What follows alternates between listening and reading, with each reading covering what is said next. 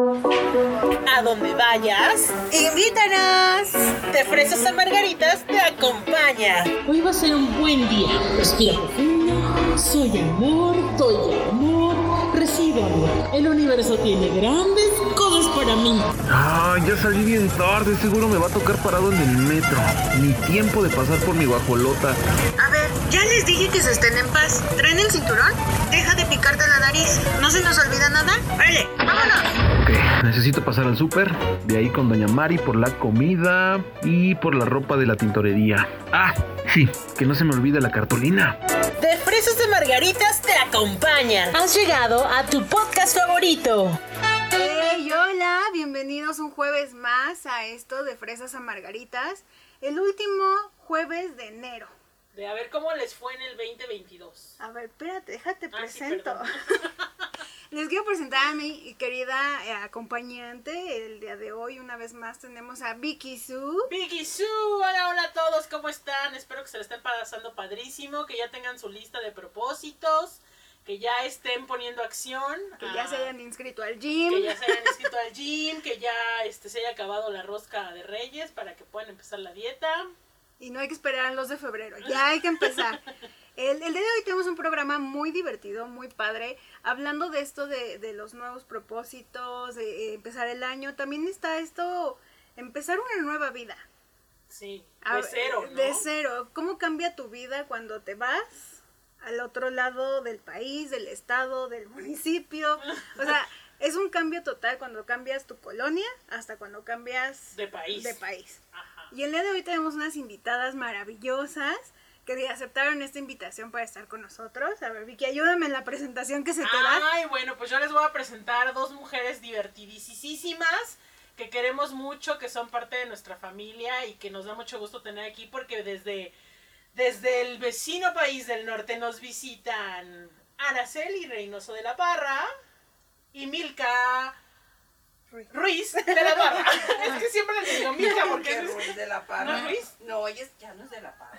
Ah, Reynoso. Reynoso de Ruiz. Eres RR. No, es Ruiz Reynoso. No, sí, Ruiz Ruiz, Reynoso. Ruiz Reynoso. Defendiendo la paternidad de todo el linaje. Muy bien. Bueno, un aplauso, Un aplauso para y Milka, que nos visitan desde en este momento que Houston, viven en Houston. Sí, en este momento estamos radicando, bueno, no tenemos, ah, acabamos de cumplir dos años que nos movimos a Houston, así es. Ok, y estuvieron antes, bueno, en Arizona y en... Bueno, sí, eh, y ya puedo empezar a decir Tú todo. puedes empezar desde el momento que quieras. O sea, Digo, te voy a ir o preguntando, sea, ¿puedo pero... empezar como fresa o como margarita? Mira, aquí A ver. empezamos como fresa y terminamos bien margaritas. Ay, bueno, este, gracias. Pero bueno. bueno. antes que nada, gracias por la invitación. No, hombre, Este, gracias por esto es- aceptarla. Esto es un tiempo padrísimo que vamos a pasar. Y bueno, sí, eh, estabas tú diciendo, Dulce, acerca de un- nuevos inicios, nuevos cambios, empezar de cero. Ah, hace 22 años, hace no, 21 años y medio, eh, tomamos la decisión de mi esposo y yo de hacer un cambio, irnos a Estados Unidos y no, no inventes, sí, sí fue un cambio. Yo sí me enfermé. De plano. de plano, me enfermé. Pero a ver, tú eras tú, tu esposo y tenías tres, tienes No, tres hijos Ahí tenías una niña como de 5 o 6 años. en ese Este, momento. ten- Jessica, Jessica, la niña mayor, tenía 8 años. Este, mi hijo, el pequeñito, bueno, no, el medio, ¿verdad? Tenía 6 años. Y mi pequeñita, mi baby, que está aquí, que es Milka, tenía un año y medio. A ver, Milka, saluda. Hola, hola. Porque Sí. también está aquí Milka, Aquí que está es la bebé. No, es que como ya conocen a mi mamá, ya no me da espacio de platicar. Me va a robar, me va a robar escena aquí. Ay, sí. No, no, no, si la vieran es una preciosura. Sí, ¿no? les vamos a compartir una foto aquí, la selfie del grupo y pura belleza, ¿no? No. pura sabrosura. Ay, Sí. no, gracias. Como hay un TikTok que dice, buena, sabrosa, deliciosa. Me lo Así, merezco. Ay, sí, me lo merezco. Así estamos, buenas, sabrosas y deliciosas. Exacto. Sí, bueno, y es un tiempo bien sabroso. Bueno, pero chicas, ustedes un bueno. Déjenme que les cuente, este, mi esposo, eh, bueno, cuando éramos novios. Uh, ay, no, sé. no, no, antes más bien tenías que hacer. Yo sé que había muchos detrás de mí, pero bueno. Le di chance a él. Sí, sí, como que me movió el tapete. ¿no? Más bien, ¡ew! ¿no? Tranquilas. Bueno, eso lo va a escuchar mi esposo. Ver, ¡Ay, Dios mío! sí, tengo que, tengo que comportar. Hablemos bien de él, por favor. Sí, entonces, este, él se fue cuando éramos novios y yo le dije, no te vayas, porque pues yo dije, ¿Todavía no se casaban? no, cuando él no, se fue? No éramos novios y dijo, pues yo tengo que buscar un futuro. Él eh, estudió aquí contaduría, pero pues, o sea, no había mucha oportunidad. O siempre no hay oportunidad. no, no, estaba aquí, ¿no? Entonces, este, yo dije, mira, todos los que se van ya no regresan, te vas a casar con una americana, y pues no vas a regresar por mí, ¿no? Eso era lo que siempre se veía. ¿no? Ajá. Entonces, pues él se fue, este, afortunadamente fue en el año 85, donde hubo una, una nueva ley que se llamó Simpson-Rodino. Fue una ley muy famosa donde toda la gente inmigrante que trabajaba allá, principalmente en los campos, este, regularizaban y metían sus documentos. Ok. Y en ese proceso él obtuvo la residencia. Wow. Entonces, eh, regresa eh, aquí a México ya con su residencia, este, obviamente pues yo sin papeles, de- pero cuando él regresa pues ya nos casamos y todo, y deja perder su residencia. Se le vence. Híjole, ajá. Porque yo le dije, pues ¿para qué nos vamos? Aquí estamos bien, tenemos toda la familia. Si ustedes se dan cuenta, ¿qué familia tenemos en Estados Unidos? No, ninguna. ¿no? Y, y pues entonces yo dije, pues sin nadie, sin abuelitas, sin tías, sin hermanas, nada. Imagínate, ¿no? O sea, eso fue algo, o sea, fue un reto, reto para irte. Entonces se le, se le vence su, su tarjeta a él y nos olvidamos de Estados Unidos, ¿no? Y nos, fu- nos fuimos a vivir a Cuernavaca. Ah, sí me acuerdo, tenías una casa en Cuernavaca. Sí, hay una casa en Cuernavaca. De hecho, tu mamá llegó un día. Sí, me acuerdo que llegamos.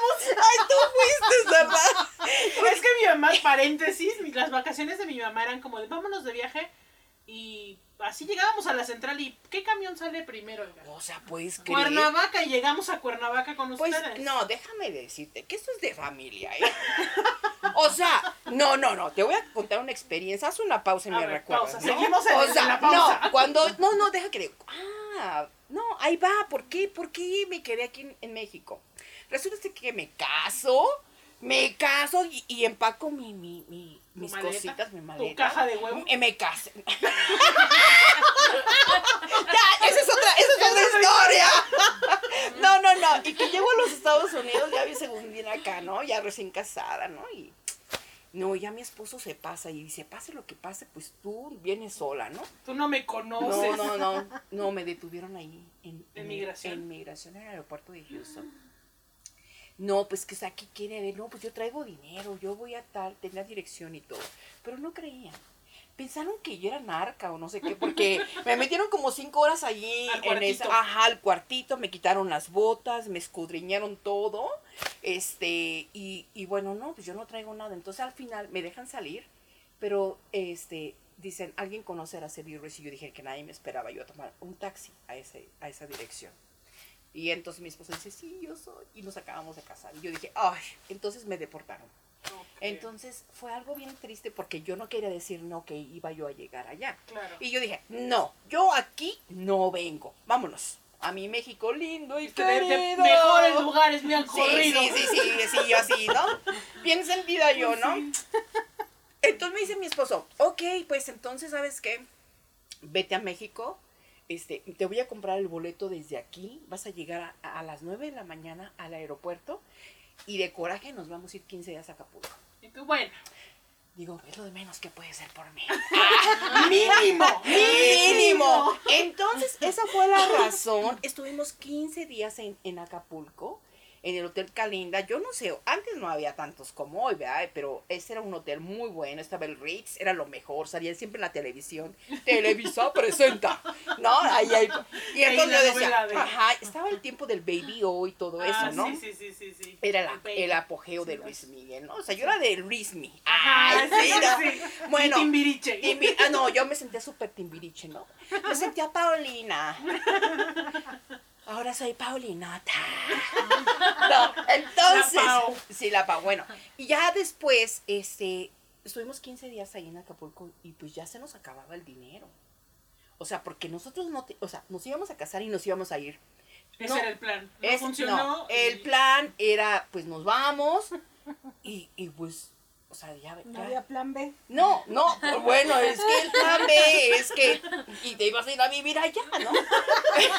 y el C también, ¿no? O sea, entonces dije, no, no, pues, o sea, primero disfrutan, ¿no? Ya estábamos bien, bien fregados, ya teníamos tanto dinero. Pero en ¿no? Acapulco. Pero era Acapulco. Ah, Y, y todo lo que yo quería, ¿no? O sea, me consentía, ¿no?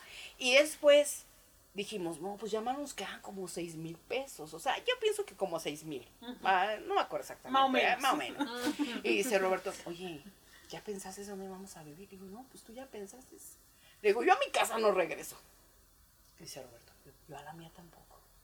Entonces, bueno, pues vámonos a la central, porque ya no hay para avión. Entonces llegamos una noche, me acuerdo que pagamos el hotel, el check-in out y todo, el check-out. Y entonces, este, oiga señorita, ¿para dónde hay salidas? Así, literal. ¿Cuál es la primera salida? Porque hasta desesperada, ¿no? Yo No quiero estar aquí todo no, no, pues, o sea, ve- veía aguacateros, huileros, o sea, de todo, ¿no? en la central, o sea, yo dije, no, pues ¿a dónde me voy? Ah, ¿Cuál es la primera salida, señorita? "Eh, la salida próxima tenemos a Monterrey y Cuernavaca. Entonces Roberto sale y dice, ok, Monterrey y Cuernavaca. Ok, ¿dónde quieres vivir? Cuernavaca o Monterrey. Monterrey está muy lejos. Cuernavaca como que se oye como que la piscina, ¿no? Como, como la eterna primavera, Sí, ¿no? algo así, ¿no? No está tan lejos de México y podemos ir y regresar y, y dicen que el clima está padre, ¿no? No, pues el rollo, ¿no? También está ahí, ¿no? O sea, según el rollo, ¿no? Y el Texmal. Mi referencia, ¿no? Porque ahí está el rollo y quiero vivir. sí, yo-. Es como estúpido, ¿no? Pero digo, pues, aunque sea vamos a vender melones, ¿no? A- agüitas atrás, afuera del rollo, ¿no? El parque Sí, famosísimo, sí, en ¿no? esa época el rollo era. como- Era en rollo. Como Sí, Disneylandia. no, sí. Me acuerdo una vez que fui, me metí en un tobogán y me salió un así, tú sabes, ¡Ah! Hizo cara de algo raro, un feo. mocote ahí salía. Y yo dice que el rollo bien famoso, pero un gargajote ahí. ¡ah! ¡Viscoso! ¡Guácala! Oigan, me estoy desviando del tema, ¿eh? No, esos detalles, ¿no? Entonces, pues ya dice, no, pues vamos a decidir, ¿Monterrey o Cuernavaca? Agarramos una moneda. Mira, si sale águila, nos vamos a ir a Cuernavaca. Si sale sol, nos vamos a ir allá. No la aventó, ¿no? Cae. A ver, todos bien así, él y yo, ¿no? Cayó del piso. Águila. Denos dos boletos para Cuernavaca. Allá vamos a ir a vivir. Con una maleta. Pidiendo dos boletos. Oiga, ¿qué hora llegamos? No, pues a las seis de la mañana. Ok. Llegamos a las seis de la mañana, buscamos un hotel, pedimos al taxi, nos fuimos a un hotel, desayunamos por ahí, compramos el periódico, después de comprar el periódico, departamento en renta. A buscar casa, porque antes se buscaba en los periódicos, no había ni. Claro, pues no han ganado ni conoces el Ni celular. Century 21, no, no, ni no, internet, ni nada. No, agárrate. Agarrabas el periódico y ahí buscabas. No, pura patolandia. Ahí tenías que caminar o caminabas. Entonces digo, Roberto, pues vamos a buscarla. Y buscábamos departamentos y eso, y no, bien carísimo. El bungalow en no sé dónde, ¿no? No, pues no. Y entonces encontramos en una casa, había una tienda, vivía la dueña en el segundo piso, abajo era una tienda. En el tercer piso era un cuartito. Un cuartito. Con una cocinita. Pero no, o sea, no, cocina, pero no es cocina integral. O sea, Sí, no, era una estufa ya. No, no, ni estufa, nada más decía cocina. Cuando decía cocina, yo dije, pues ¿dónde está la cocina, no? Y este, y, y un boiler de leña. Y dije, bueno, vamos a agarrarlo porque pues no hay dinero. Dimos el depósito, dimos la renta y ahora sí a buscar trabajo. Y nos fletamos a buscar. A la semana yo encuentro trabajo, en, yo soy maestra, este, y encuentro trabajo en una escuela. Gracias a Dios me, me fui a una buena escuela, Green School, que estaba ahí en la pradera, muchos conocen la pradera y en, ah, en la pradera. En Cuernavaca. En el columpio, en Cuerna- en Cuernavaca. Y este, y empezó a ganar trabajo y mi esposo también. Empieza en Centro Panamericano. ¿Se acuerdan del Centro Panamericano de Protección? No, no existías todavía. Pues no, sí, yo ya existía, pero no, no me acuerdo. Sí, entonces Yo él, no. no, tú no. Bueno, pues entonces le agarró para los viejitos como yo. Ah, no, no es cierto, Para no. la chaviza. Para la chaviza de 50, ahí sí se van a acordar del servicio panamericano. Entonces, entonces, en esa compañía yo entré en la escuela. Literalmente, literalmente, ustedes conocen las cajas de, de verdura y de fruta. Sí. Sí. Pues le dije, Roberto, vamos a, vamos a nuestra cocina. Fuimos al mercado, trajimos tres cajas, compramos ahí en el mercado dos platos, dos cucharas, una ollita. Me acuerdo que era una ollita de, de, de esa de barro. Así. Ponía mis frijoles. Compré una parrillita que se conectaba. Eléctrica. Eléctrica. y, Ay, qué tristeza. Nada más era una. Y es- esa, bueno, no, esa era una alegría. Compramos una cama y una televisión. Pues la cama era la más importante. Claro, y la Ah. televisión. La televisión. No podía faltar. Sí, no, no, y era televisión, un- una cajota, blanco y negro, o sea, imagínate, ¿no? Pero fue tiempo padrísimo. Por eso cuando tú te vas, o sea, tú dices, bueno, casados, no quiero estar con mamá, con papá, o sea, mucha gente ahorita por la economía, ¿no? Ajá. Pero nosotros por nuestro carácter de que, ay, no, nadie me va a mandar, nadie me va a decir, entonces dijimos, nos vamos. Entonces iniciamos así, de la nada, de cero, con una maleta. Y gracias a Con Dios, un volado. con un volado. Díganme quién conocen. Matita. ¿A quién? Mi mamá es Bueno, así. o sea, ya me acordé, por eso, te- por eso salió que es de Por eso familia. salió el por eso llegó, o sea, llegó, yo estaba en la iglesia cantando, alabando a Dios, ¿no? Y, y de repente, te estamos esperando de no sé qué horas, pues nosotros jóvenes cantando allá, y dije, no sabíamos. Ajá, sí, nosotros O así ni- llegábamos a... Y lo, bueno, viste, no teníamos teléfono de casa, no había celular, ni Sí, no, cómo, no había ni cómo ni cómo avisar. Pero este, pero pues la pasamos bien, estuvimos ahí. Ahí nació mi hijo Dani y mi hija Jessica. Nacieron en Cuernavaca, Morelos. Fue cuando nos regresamos a trabajar a Tamaulipas. Y de Tamaulipas investigamos que podía mi esposo eh, re- re- Como renova- retomar su Exactamente. residencia. Entonces ya la renovó y dijo, tenemos que ah, hacer algo. O nos quedamos en México, juntos como familia, o, nos, o, o se van conmigo. Porque la verdad, yo puedo, a los que me escuchan, puedo decirles que una familia a distancia, cuando el papá se va, o, o la mamá, este, no disfrutan el tiempo que debe de ser tan importante en el desarrollo de los hijos cuando están pequeños, Claro. se pierde muchísimo. Yo sé que a lo mejor hay más comodidades, hay más dinero, más entradas y todo, pero de veras, no importa, a veces aunque- sea comer frijolitos y todo Pero eso, todos pero estar, juntos. sí, la necesidad de estar en pareja.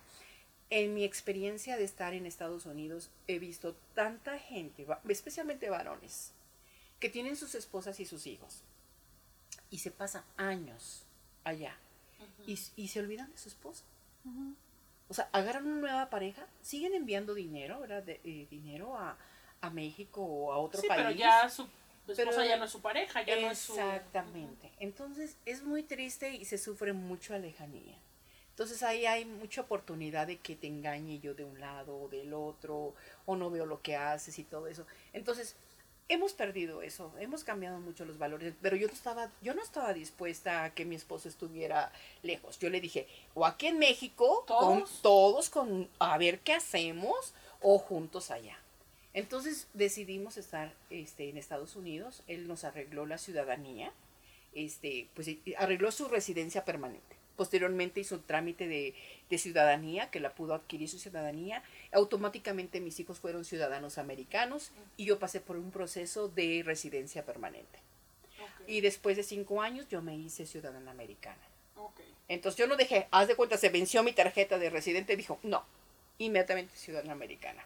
Entonces, pues obviamente son requisitos, tienes que hablar el inglés, por lo menos un 50% que te entiendas, ¿verdad?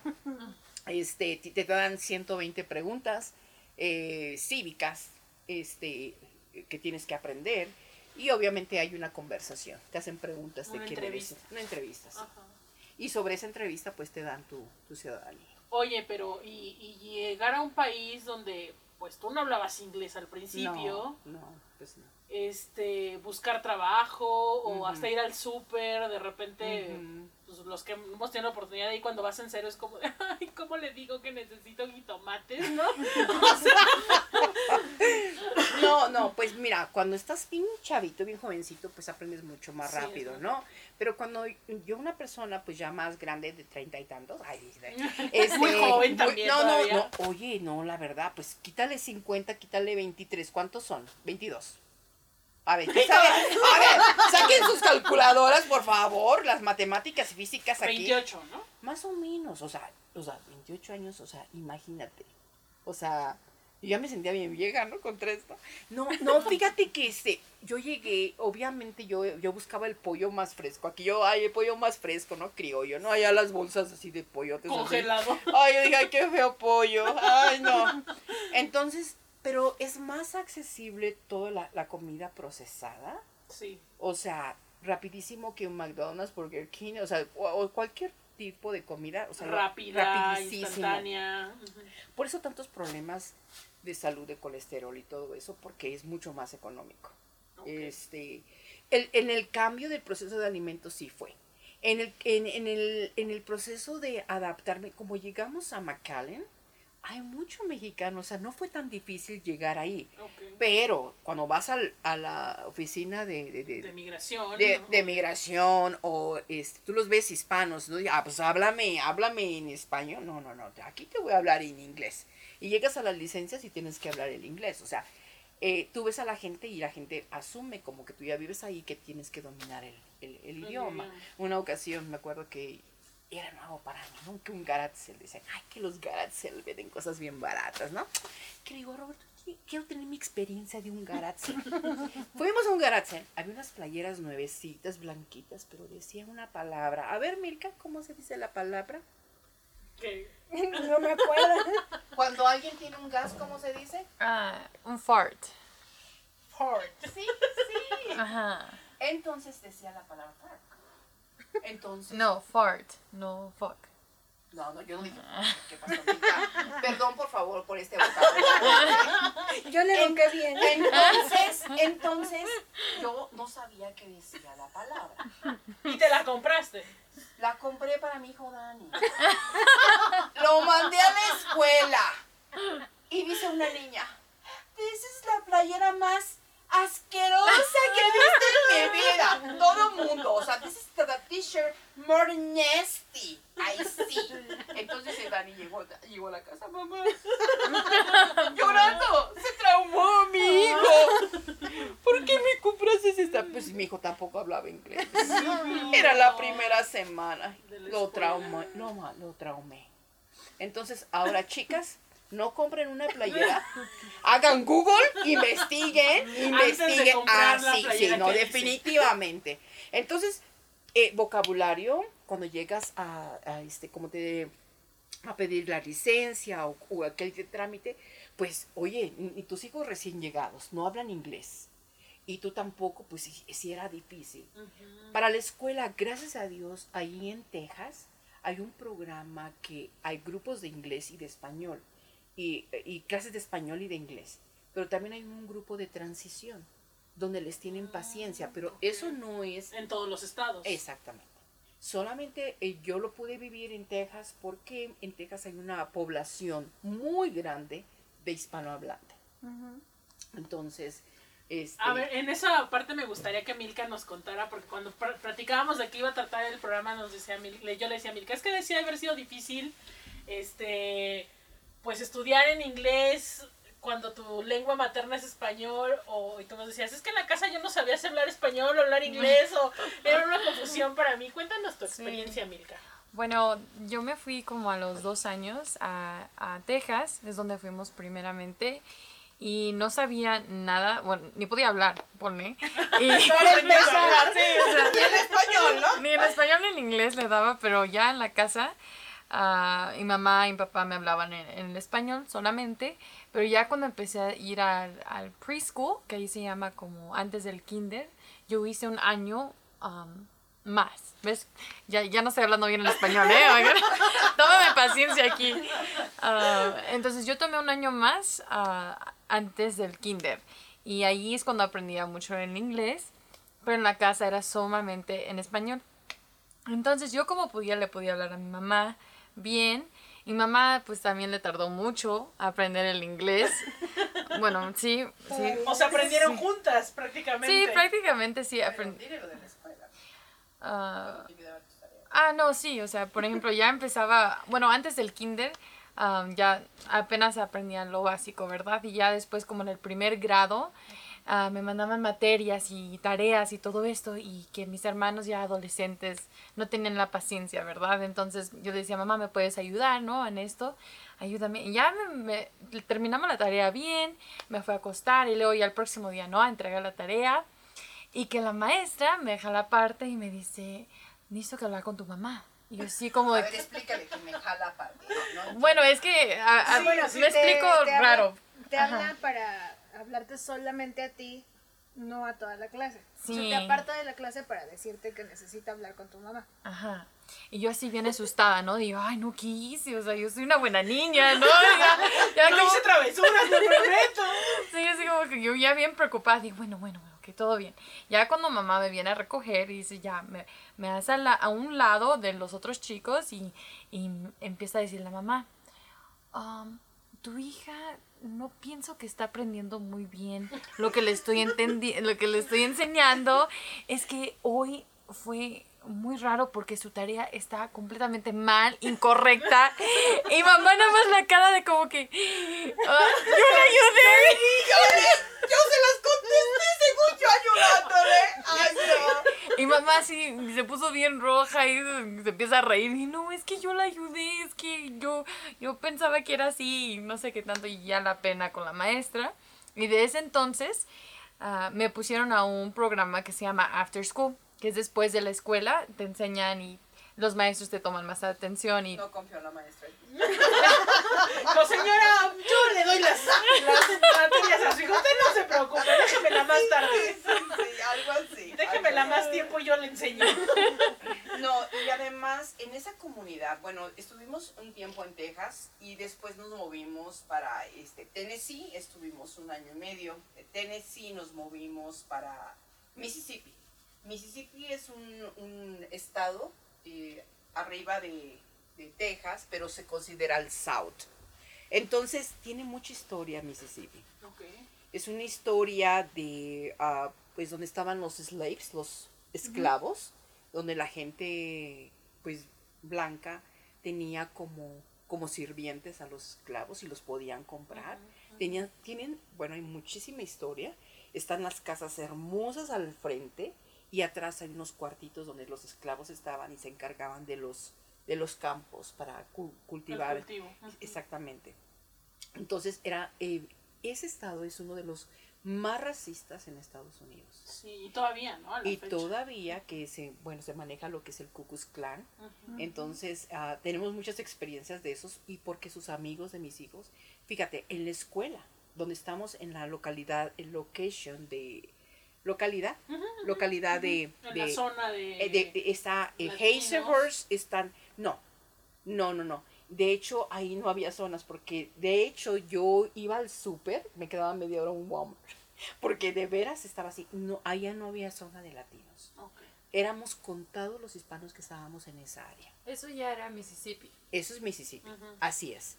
Entonces ellos eh, los llevé a una escuela, eh, está la ciudad de Hazlehurst y luego está Wesson.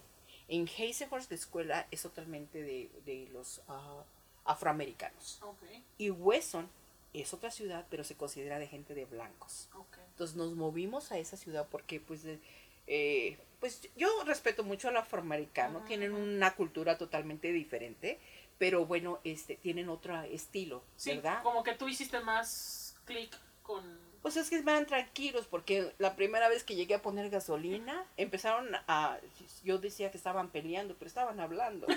Entonces yo me espanté, métanse al coche, niños, más así, o sea, O sea, son como... rudos para hablar y para... Sí, sí, sí, son- cómo se expresan y eso. Entonces, como que para mí eso fue un ¿Te choque.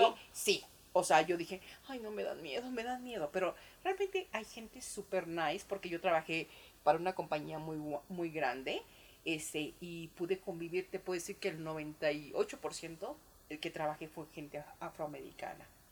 Pero obviamente su, su forma de decir el inglés te cuesta más trabajo porque tiene un, un Un acento, acento más muy- golpeado, ¿no? no, de acento southern. Te cambian las palabras. Y yo decía, pues si yo me la aprendí así, ¿no? Sí, más cuando nosotros venimos de que Del interlingua. sí. Meet you. No, Sí, no, también no. nuestro acento es diferente. No, entonces, mm, este, pues es, es diferente el acento y todo eso, y tienes que eh, eh, ver esa forma también de entenderles. Entonces fue un tiempo muy bonito, pero yo lo que yo me refiero, ellos eran, éramos como tres familias nada más de hispanos, yo creo que eran 15 hispanos en toda la escuela. Wow. Y yo, y muy poquitos de gente de color, pero la mayoría era gente blanca.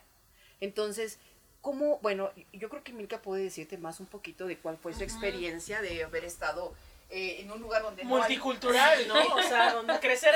Porque aparte, por ejemplo, a mí, algo que me impactó de Nueva York cuando yo fui a Nueva York fue el rollo multicultural. O sea, el poder estar en la misma banca del metro con un afroamericano, pero con un chino, pero con un árabe, pero tú, pero. O sea, a mí eso me impactó ver tantas culturas en un vagón del metro, ¿no? Pero ahora convivir con esas culturas, pues sí, ¿cómo fue para ti? Sí. Crecer en, en ese mundo multicultural. No, pues obviamente como me fui de chiquita no era algo, un shock completamente. Yo pienso que mis hermanos le tocaron eso ah, mucho, pero cuando yo realmente sentí es visitar a mi familia en México, venir aquí en México y estar en la casa, convivir con, con ya amigos de mi papá y mamá, ahí ya que ya se hacían de hispanos, porque no sé, la raza se junta. Sí. Ah, Enterarte que tienes un montón de primos. Sí, sí, entonces ah, la cultura, yo no es por decir nada, pero sí siento que los americanos tienen una cultura mucho más fría. Ah, ellos son más serios. Aquí, por ejemplo, el saludo es como de beso y un abrazo, ¿no? Allá es como que cuando yo llegué aquí y cuando me besaron, mi familia, yo dije, mamá, me acaban de besar, o sea, ¿qué onda? O sea, ¿qué les pasa? No, yo así como de que, ¿qué? ¿Qué? Yo, o sea, ni me gusta, ¿por qué me besó? O sea, yo en, en plenamente me hice un shock. Allá era puro como de saludo de, de, mano. de mano No, o... ni de mano. lejos. Ni de no, mano. lejos, Ay, ajá. Ajá, o sea, nada más le dices O sea, hi que de lejos. COVID no les afectó tanto, ¿no? Sí. Sí, entonces en ese aspecto sí, sí eran más fríos. Yo me juntaba, aunque ah, sí me juntaba con los americanos, pero sí me gustaba mucho juntarme con los afroamericanos, porque hasta, no sé, como que ella, eh, eh, llevaban mucho el juego o la plática, eran más... abiertos, Abiertos. más cálidos, como Ajá. nosotros, ¿no? Pero en sí, esa parte es son como... de familia también. Sí, ellos también tienen muchos rasgos como que de, de tener la familia cerca y unida. Y pues sí, podía llevarme muy bien con ellos. Pero por ejemplo, aquí yo en la escuela, lo pongo mucho con la escuela, pero la comida que te dan es como un pan, unos grits que se llaman tipo como avena y unos huevos, o sea, eh, totalmente diferente. Aquí como que pura tortilla y carne y, y arroz y... chilaquiles. Y, y la salsa no puede fali- fa- faltar. Faltar. Ajá, y yo digo aquí como que, ay no, como que todo me pica, todo está como que... Hay, acá hay mucho más condimento, que la verdad es mucho más rico. Allá no le ponen sazón a nada.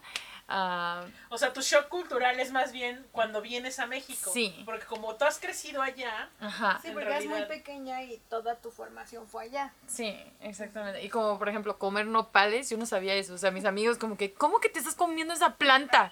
O sea, un nopal, o sea, no lo puedo creer. O sea, ellos no en su mente hubieran dicho comer nopales. Y yo digo, ah, pues sí está bien rico, no sé qué tanto, ¿no? Así como que... yo tengo un amigo colombiano que a la fecha dice, ¿cómo comen nopales? O sea, ¿cómo se los... son cactus? ¿Cómo se los comen? Y yo, así. ay, Sí, sí. Y también con- comemos guanzontles y este, flor de... Flor de calabaza. Ajá. Ajá. Y del puerco se come todo. Sí, no, no. No, los tacos de nana, de teta y de todo, ¿no? Y, de, y el pollo y todo. O sea, nos comemos todo de todo, Ay, ¿no? sí, no, no inventes. No, bueno, Pero, pero sí, esas son las cosas. Pero ya, ya de grande, ya viendo los amigos y todo, ya como que la juventud ha cambiado. Yo siento que Ameri- América o USA ha involucrado tantas culturas que ya aceptan o sea, todo, o sea, más bien bienvenido lo mexicano, lo chino, lo indio, o sea, todo, todo, todo. Entonces yo siento que ya estamos mucho más aceptando toda esa diferente cultura. Pero para mí, por ejemplo, no, fue, fue muy diferente porque no podía hablar es- inglés en, la- en la casa. Cuando estaba chiquita me regañaban, o sea, así feo. Mi mamá me pegaba y mi papá también. Ay, tanto como... Oh, bueno. Y, le- No, y luego yo le decía a mamá, o sea, entonces, ¿por qué no me enseñas? Y ya se para un día, ¿no? A enseñarme. Y ya nunca vi esa enseñanza después. Yo dije, no, pues está difícil. Eso está difícil. No, lo que pasa es que ellos Un día, ¿no? Un día, sí, sí, yo te enseño, yo te enseño. Y ya, se olvidó el mes. ¿no? No, pues que, oye, trabajaba, y pues, ella bien metida a la escuela. Pero mira, la cosa es que entre mis hijos había discusiones. Haz de cuenta, tienes tres hijos, ¿no? Y están aquí, están peleando por el dulce, por la blusa, Sí. por lo que sea, ¿no?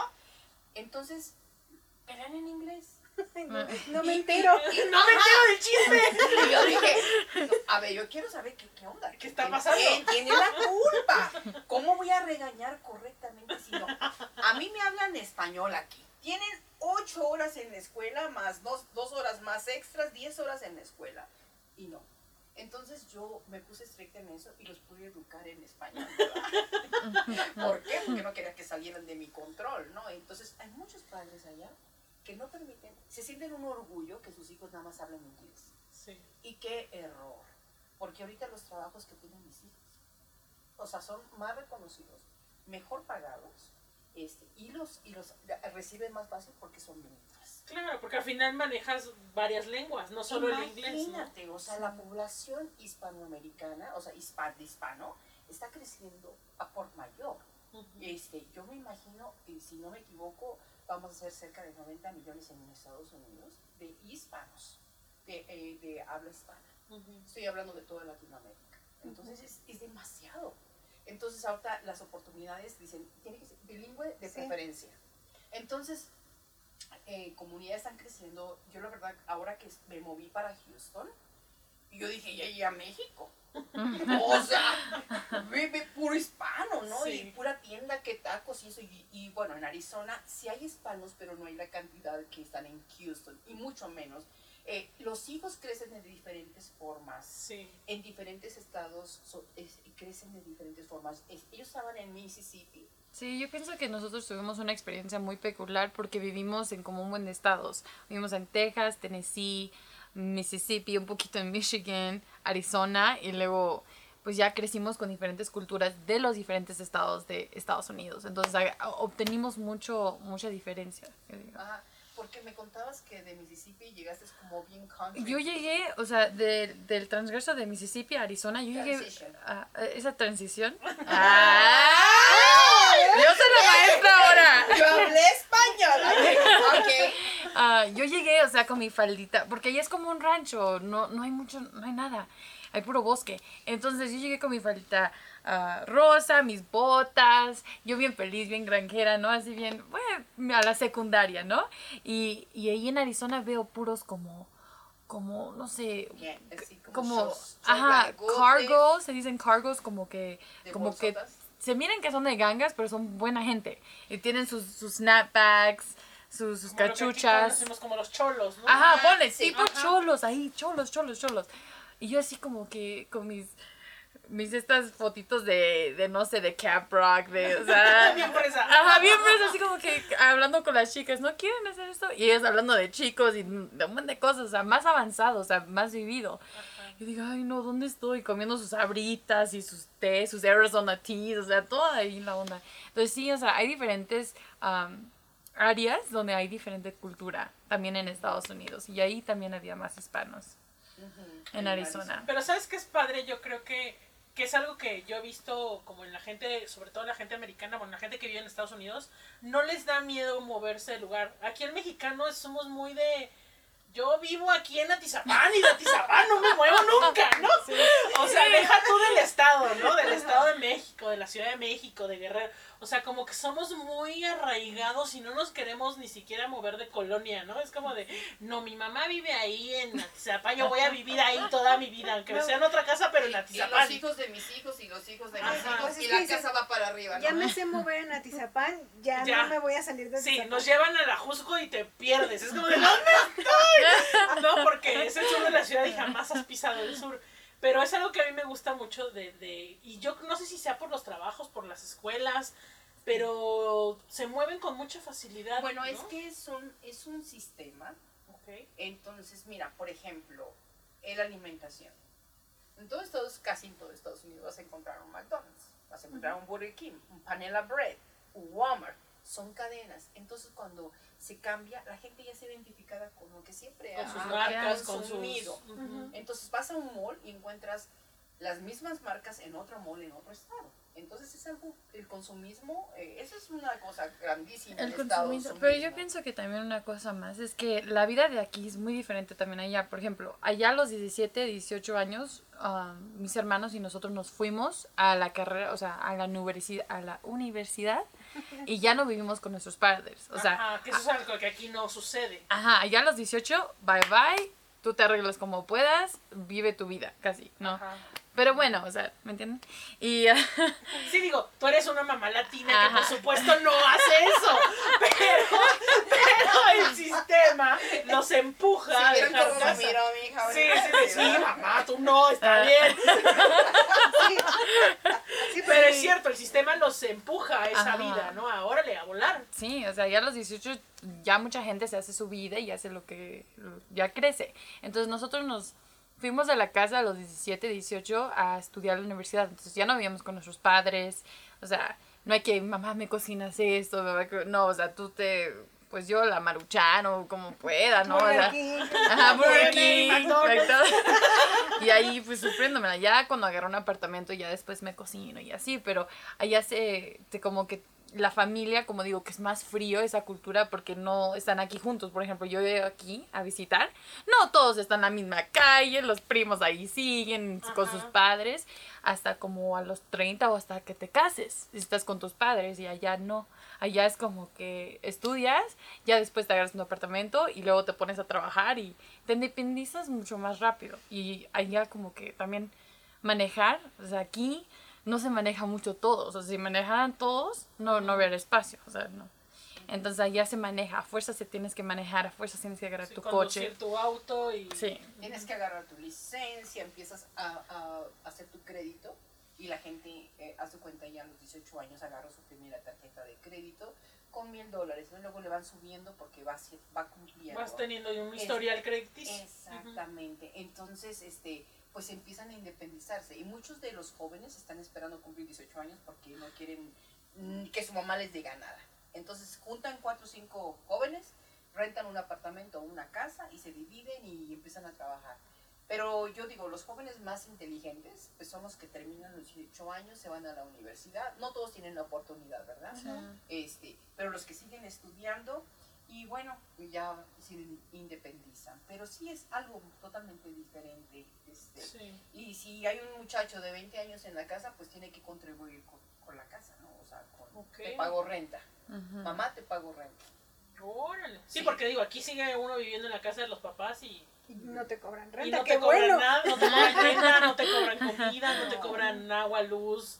O sea, No, tus, sí. tus papás son los que siguen asumiendo el, el gasto de toda la casa, sí, ¿no? sí, entonces, este, pues yo creo, es que es también mucho de la forma en que los papás pongan los límites en la casa.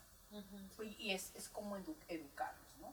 Entonces, a lo mejor eh, un padre requiere más atención por alguna deficiencia física o cualquier cosa y tú, no, hija, tú tienes casa aquí, pero si me atiendes tantito en esto, ok, se compensa, ¿no? Pero cuando se- totalmente te olvidas de la mamá y, que, y luego ah, llego, hay agua y luz y todo y todo, no, pues no. O sea, Allá, que- ajá, allá es como que ya a los 18 ya agarras tu trabajo y te toca tratar esta parte. O sea, es mucho... Ya Y hasta, hasta ya en la vejez, ¿no? Bueno, yo he visto en las películas, eso sí, no lo he tenido de cerca, pero que la misma gente como que se paga su, su casa en una comunidad de puros viejitos sí. y ahí entre ellos se cuidan o tienen como sus enfermeros y... O sea, los hijos tampoco es como aquí que, este, No. "Ay, voy a cuidar a mi mamá, No. ¿no? O sea, Prefieren pagar para que no estén ahí y lo cuidan a ellos. Assisted living. Porque hay alguien que te, que te asiste. yo quiero vivir en uno de esos cuando sea viejita. Pues es haciendo mi crédito. Deme haciendo mi crédito, por favor. No, es que son instalaciones muy grandes eh, tipo de departamentos tienes, tienes tu, tu Sí, tu departamento privado, ¿no? privado, O sea, pero abajo hay facilidades de que está la alberca, sala de juegos y los viejitos Sí, tomando también café. quiero- yo quiero vivir en uno de esos. Ahora que me retire. Porque te voy a decir algo, te- se la pasan bien divertido la- Sí. la, gente. Pero también te voy a decir una cosa. Pero también hay, o sea, hay gente que los lleva ahí y ni siquiera los van a visitar. Sí, que se olvidan de ellos. Exactamente. Entonces, pero cuando la gente es profesional, a veces está tan ocupado que no tiene tiempo para atender. Si, si a tu mamá o tu papá le dio Alzheimer, Este, pues es- eh, tienes, tienen que tener alguien que les asista. Y entonces, como tú tienes tu trabajo, tienes tus hijos, o sea, o atiendes a tu papá o trabajas. Entonces hay esos lugares, ¿no? Pero si tu mamá está bien y, y puede convivir con los nietos y eso, pues qué padre, ¿no? Pero cuando ya hay un problema, sí, yo creo que sí es necesario ese tipo de lugares, cuando se complica. Para que tengan como pues, una asistencia ahí las Eh, 24 horas, ¿no? Cualquier tienen cosa hay alguien ahí. Enfermeras, tienen todas sus actividades sketch, sí. Entonces, mira, eh, la verdad es muy padre ya, porque siempre hay que un rancho, ¿verdad? Me encanta, pues yo pienso que de chiquita vi a, vi a Rebelde, La Mochila Azul, o sea, había todas las novelas y yo veía las, así, así bien todo el drama con las, los señores y señora La Cero. hacienda y- Sí, y digo, "Ah", caballos, y ahí- y eso me encanta y digo, ay no, qué bonito, o sea, vivir como esa experiencia de una hacienda, de un rancho, aunque la diva ya de viejita, eh, poder caminar o... Ojalá, ¿no? Adiós. Perdón, es que el, el español me falla a veces. Aquí decimos primero Dios. Primero Dios, eso es, eso es, eso es, eso es. um, vivir esa experiencia en una hacienda o en un rancho, me gustaría en el futuro, pero por ahorita me gusta mucho el ambiente ya como para trabajar laboral.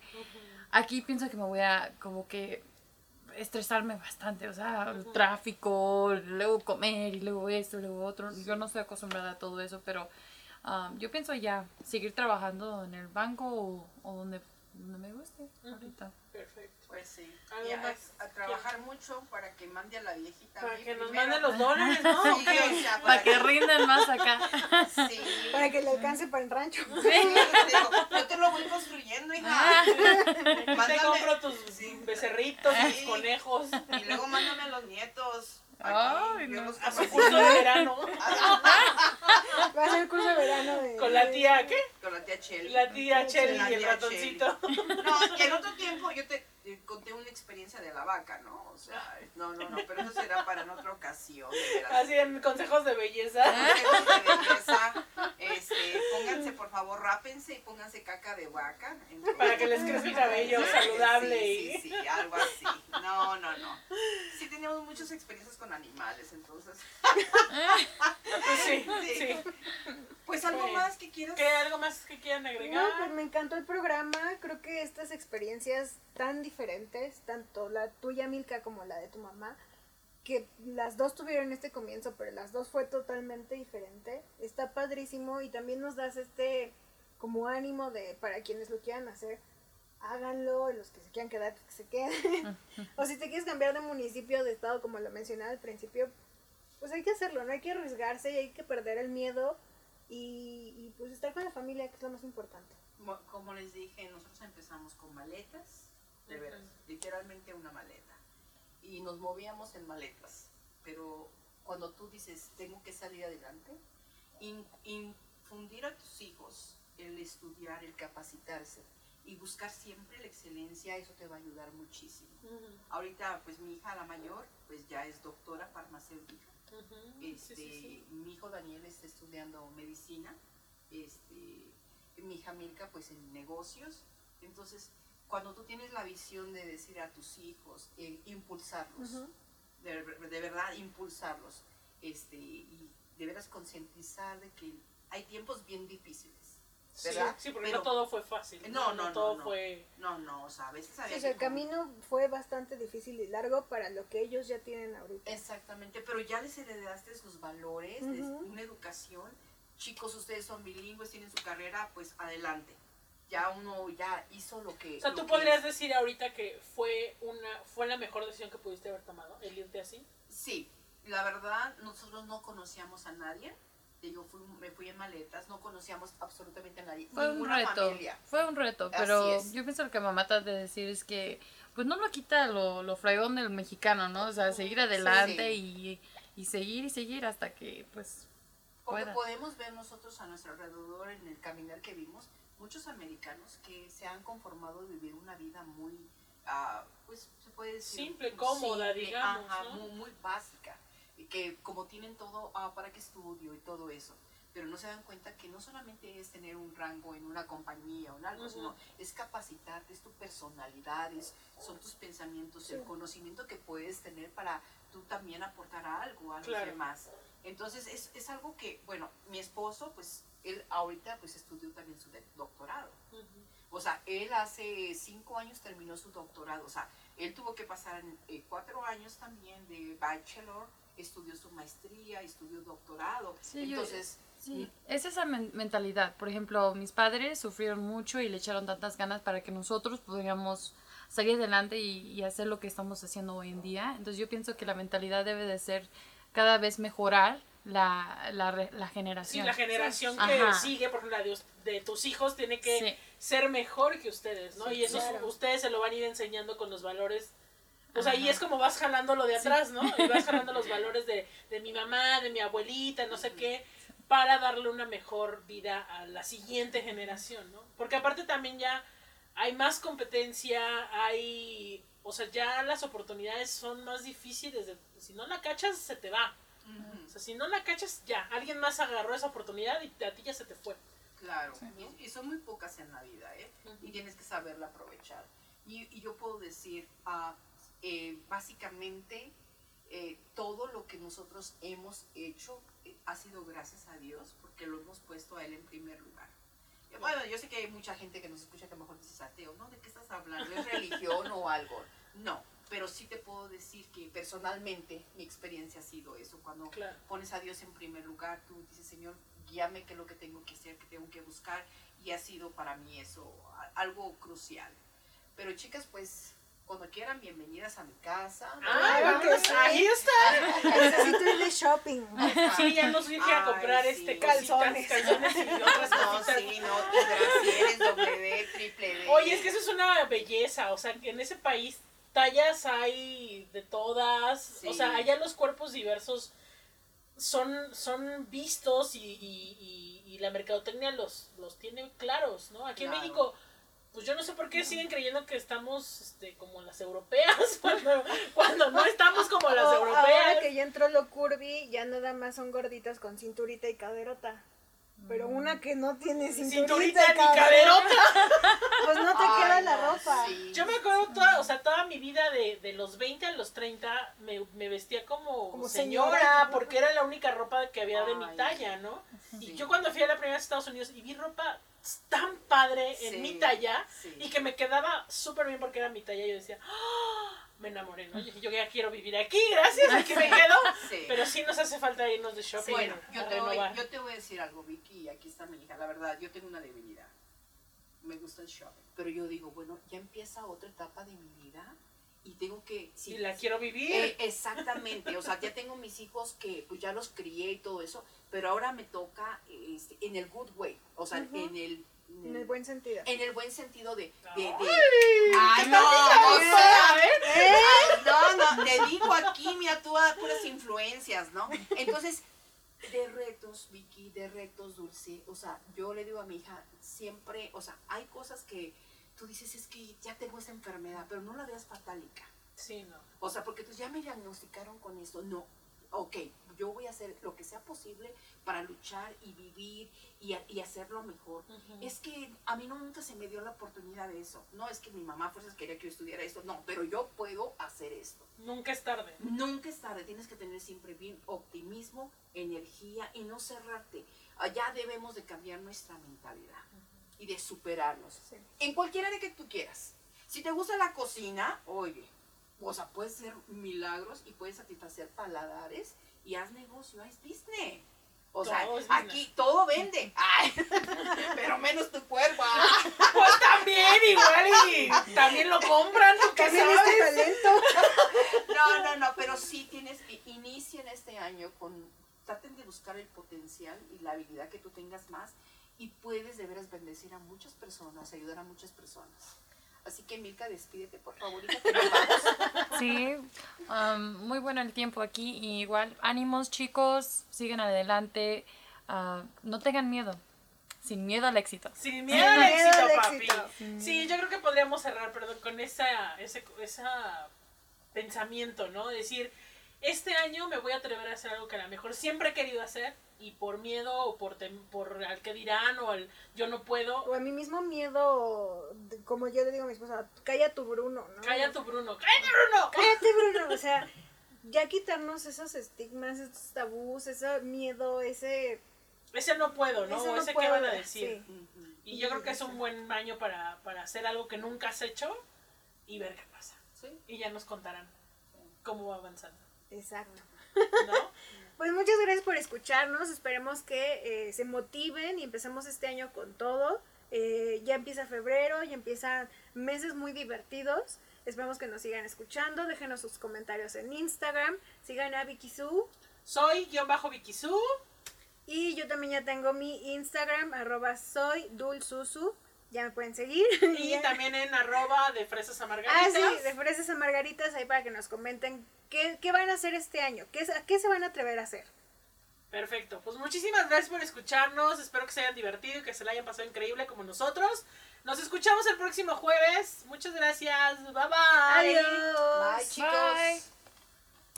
Se acabó el tiempo.